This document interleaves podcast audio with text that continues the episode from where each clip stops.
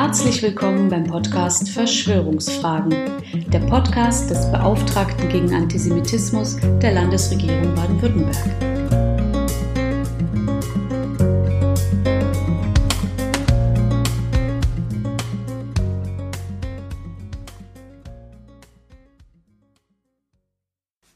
Viele Menschen vermuten, das Anstrengendste in der Arbeit gegen Antisemitismus und Verschwörungsmythen seien die ständigen Beschimpfungen, die Angriffe, der Hass.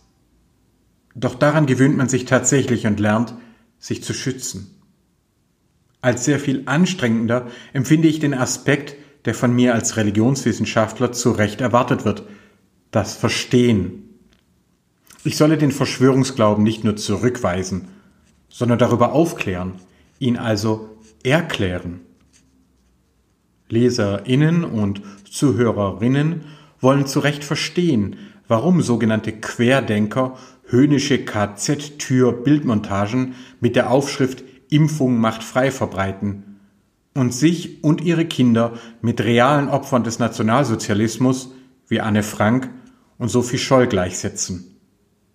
Wie können auch gebildete Deutsche am Beginn des 21. Jahrhunderts nur so tief sinken? Dieser tägliche Blick in die Abgründe der menschlichen Psychologie, die der Holocaust-Überlebende Elie Wiesel die dunkle Seite unseres Herzens nannte, ist für mich das Schwerste an meiner Arbeit. Aber ich sehe auch ein, dass es notwendig ist. Denn die Alternative zum Verstehen wäre das Abblocken und Ausgrenzen unsererseits. Dann können wir zwar Verschwörungsgläubige und Antisemitinnen mit Schimpfwörtern wie dumm, herzlos, Covidioten belegen und uns selbst gut dabei fühlen. Aber wir würden durch den Verzicht auf Verstehen den Kampf gegen diese Menschenverachtung und Bedrohung nie gewinnen. Es ist dies im Kern eine Debatte, die fast so alt ist wie die Religionswissenschaft selbst.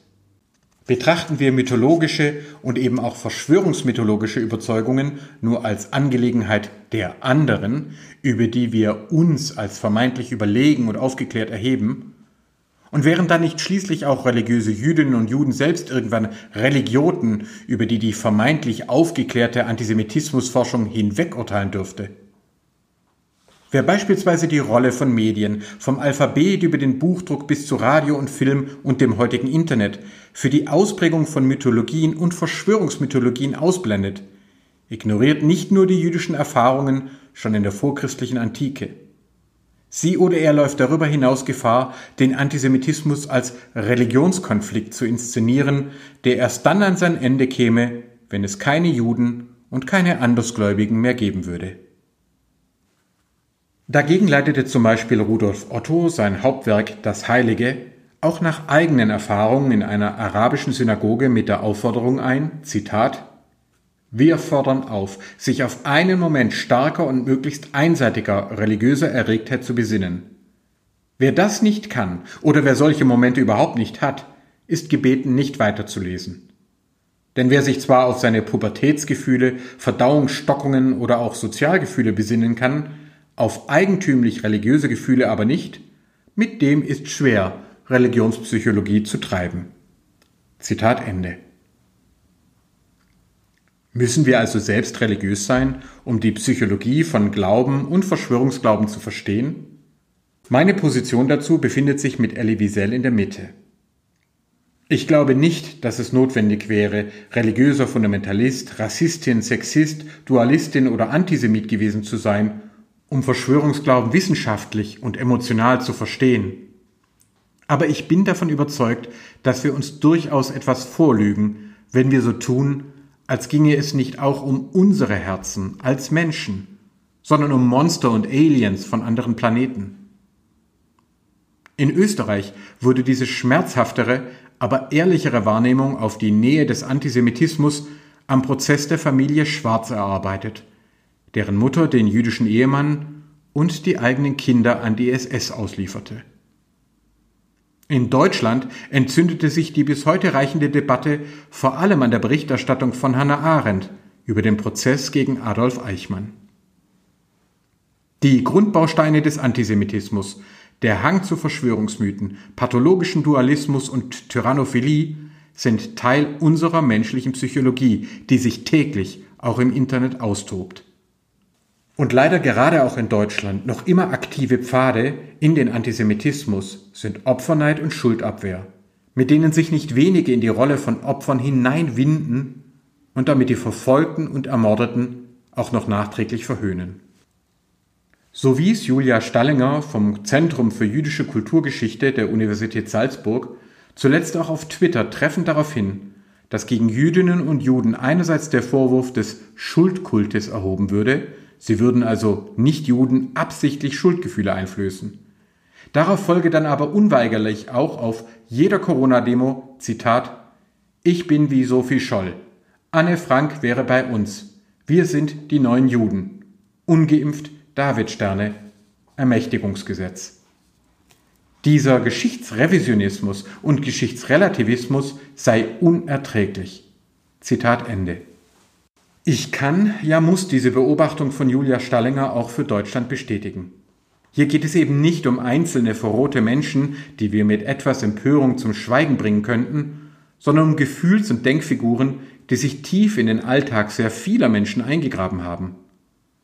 Die dahinterliegende Psychologie von Opferneid und Schuldabwehr konnte ich in Verschwörungsmythen auch unter Hinzuziehung der Hirnforschung beschreiben.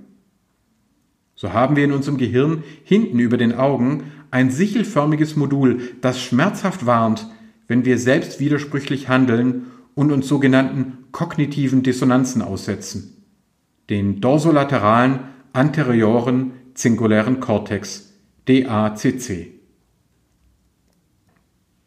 Doch das Wir ist neuropsychologisch selbstverständlich fluide und niemals nur ein isoliertes Ich.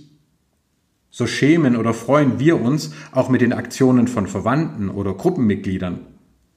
Entsprechend erleben wir es als buchstäblich schmerzhaft, wenn wir damit konfrontiert werden, dass zum Beispiel unsere Vorfahren oder Glaubensgenossen Verbrechen begangen, ja gemordet haben. In bizarren Wendungen können wir uns dann sogar selbst bemitleiden und jene beneiden, die als reale Opfer Mitleid und Anerkennung erfahren. Man schaue sich nur einmal an, wie der scheidende US-Präsident Donald Trump die junge Isidin Nadja Murad im Oval Office des Weißen Hauses fragte, wofür sie denn einen Nobelpreis bekommen habe. Eine Szene, bei der jeder empathische Mensch im Boden versinken möchte.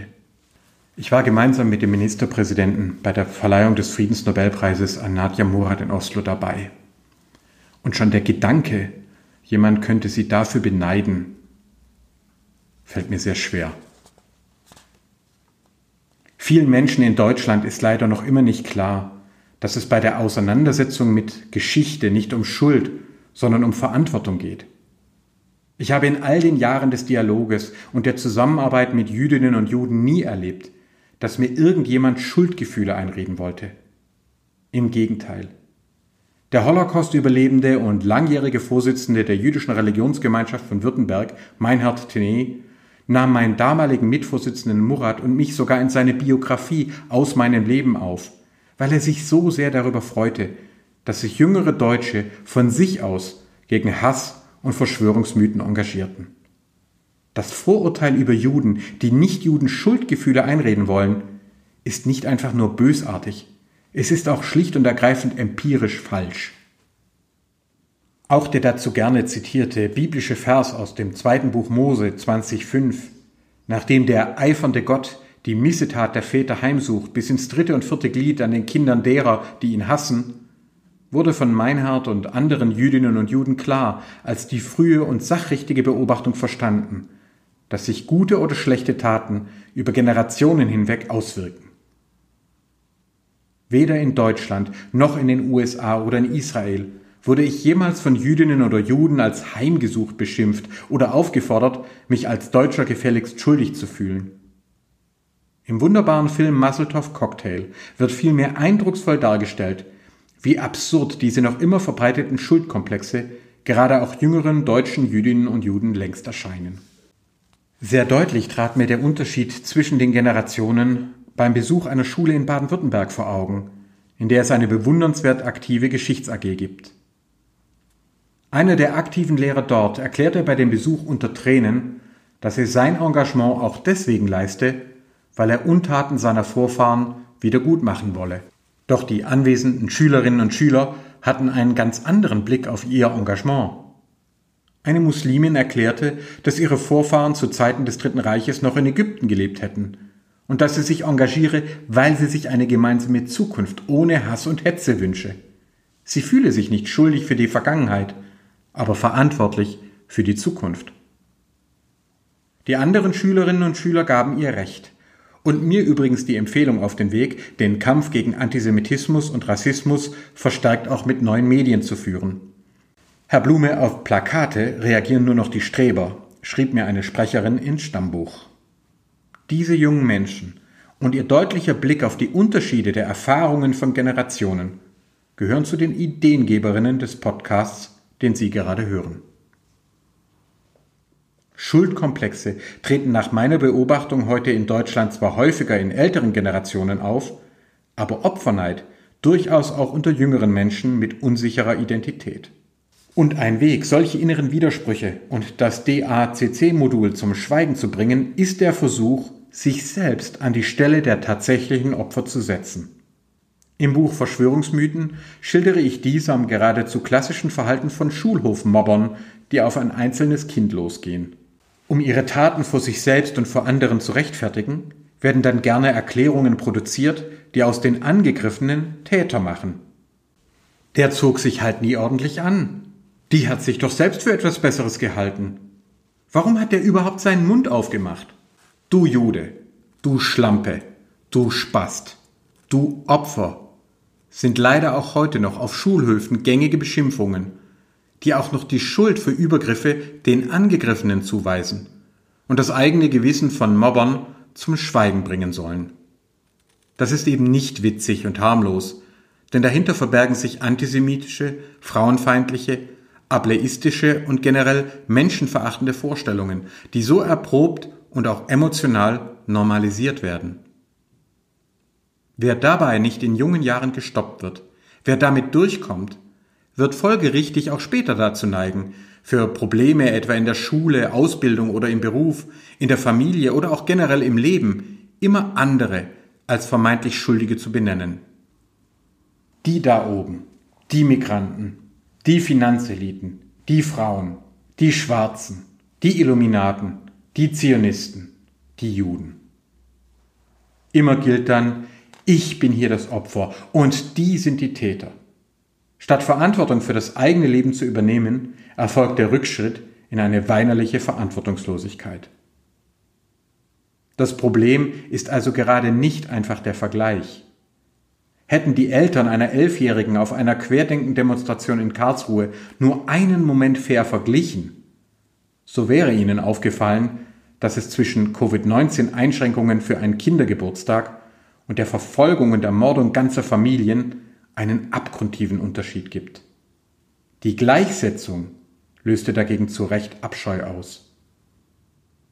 Und hätte die Studentin auf einer Querdenkendemonstration in Hannover auch nur einen Moment fair verglichen, dann hätte auch sie begriffen, dass Sophie Scholl im NS-Regime niemals auf einer angemeldeten und von der Polizei sogar geschützten Demonstration hätte sprechen dürfen. Sie wurde schon alleine für ihre kritische Haltung zum Regime ermordet. Die Gleichsetzung mit ihr war und ist dagegen grotesk. Und unweigerlich folgende Digitaldiskussionen darüber, ob der Mord an der Christin Sophie Scholl denn jetzt ebenso antisemitisch sei wie der an der Jüdin Anne Frank und ob die durch ein Fallbeil und nicht im KZ hingerichtete Sophie denn tatsächlich als Opfer des Holocaust zu werten sei, zeigen eher Abgründe in denen Opfern auch noch nachträglich jede Empathie verweigert wird. Autoritäre Persönlichkeiten haben regelmäßig Schwierigkeiten, mit ihren eigenen Gefühlen klarzukommen. Oft sind sie unfähig zum Mitgefühl und damit auch zur Trauer um andere. Dass nicht nur ihrer selbst gedacht wird, verstört und verletzt sie.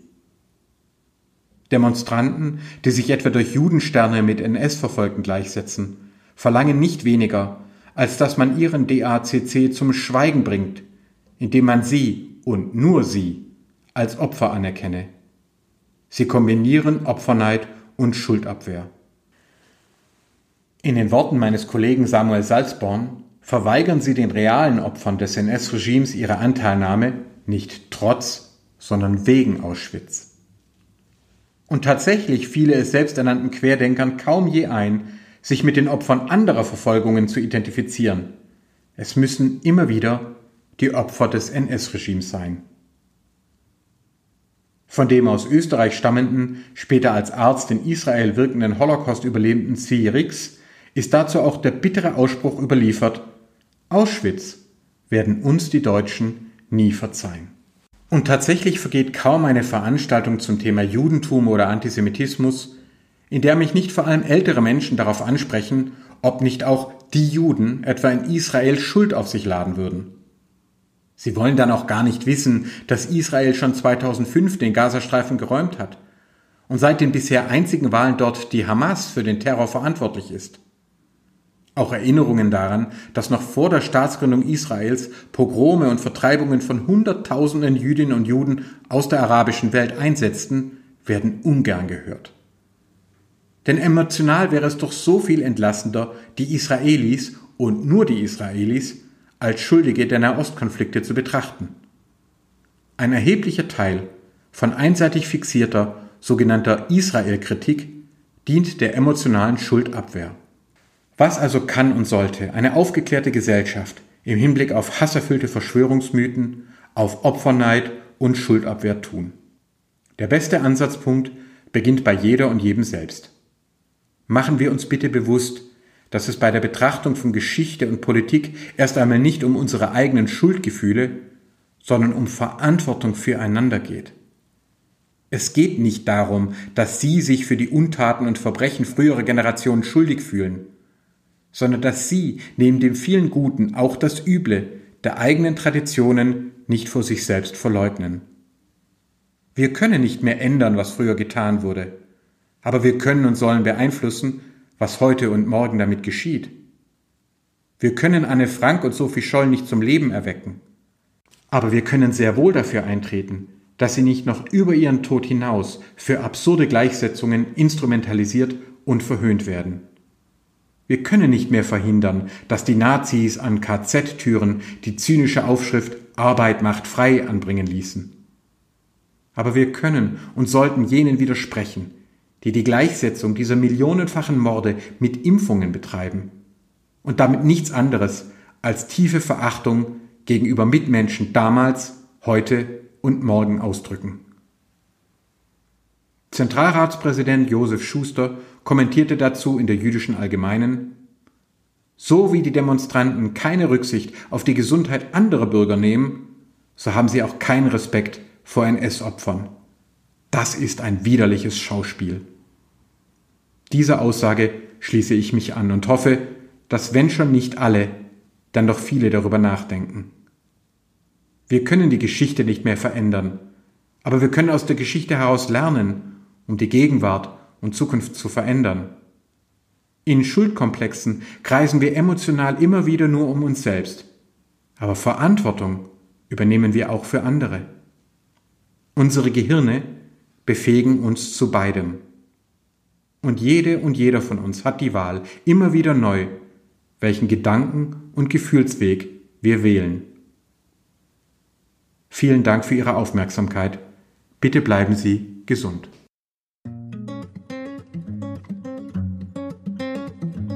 Haben Sie Fragen, Anregungen oder Ideen für weitere Themen? Dann schreiben Sie uns gerne unter beauftragter-gegen-antisemitismus.stm.bwl.de. Bis zum nächsten Mal.